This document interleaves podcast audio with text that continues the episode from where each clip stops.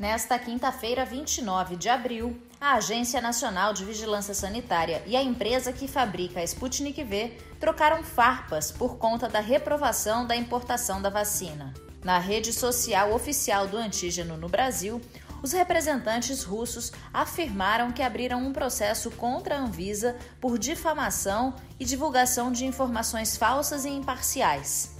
A Anvisa, por outro lado, negou as acusações, afirmando que todas as informações que utilizou para tomar a decisão foram providas pelo próprio fabricante. O dia foi de polêmica também entre o governador do estado de São Paulo, João Dória, e o Ministério da Saúde. Em rede social, Dória acusou o governo federal de ter esquecido cerca de 100 mil doses da Coronavac em um depósito na região. O Ministério da Saúde ainda não se manifestou sobre o caso. Enquanto isso, levantamento da Frente Nacional de Prefeitos, obtido por Veja, aponta que ao menos 115 cidades em 18 estados suspenderam a aplicação da segunda dose da Coronavac, devido à falta do imunizante. Entre esses municípios estão oito capitais, entre elas Porto Alegre, Florianópolis, Natal e Campo Grande. Em lugares onde as campanhas de vacinação estão mais rápidas, a vida parece ir voltando à normalidade. A maior cidade dos Estados Unidos, Nova York, que foi epicentro do coronavírus no mundo,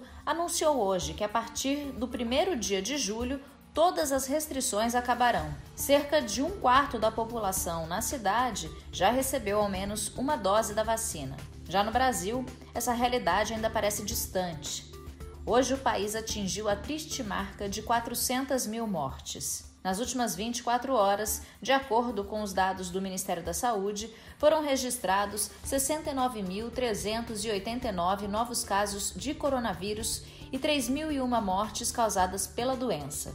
No total, o país acumula agora 14.590.678 infectados, 401.186 mortos e 13.152.118 recuperados. No Brasil, 31 milhões 98.733 pessoas receberam a primeira dose da vacina e 14 milhões 999.201 a segunda dose. No mundo, 1 bilhão e 80 milhões de doses de vacina contra a Covid-19 já foram aplicadas.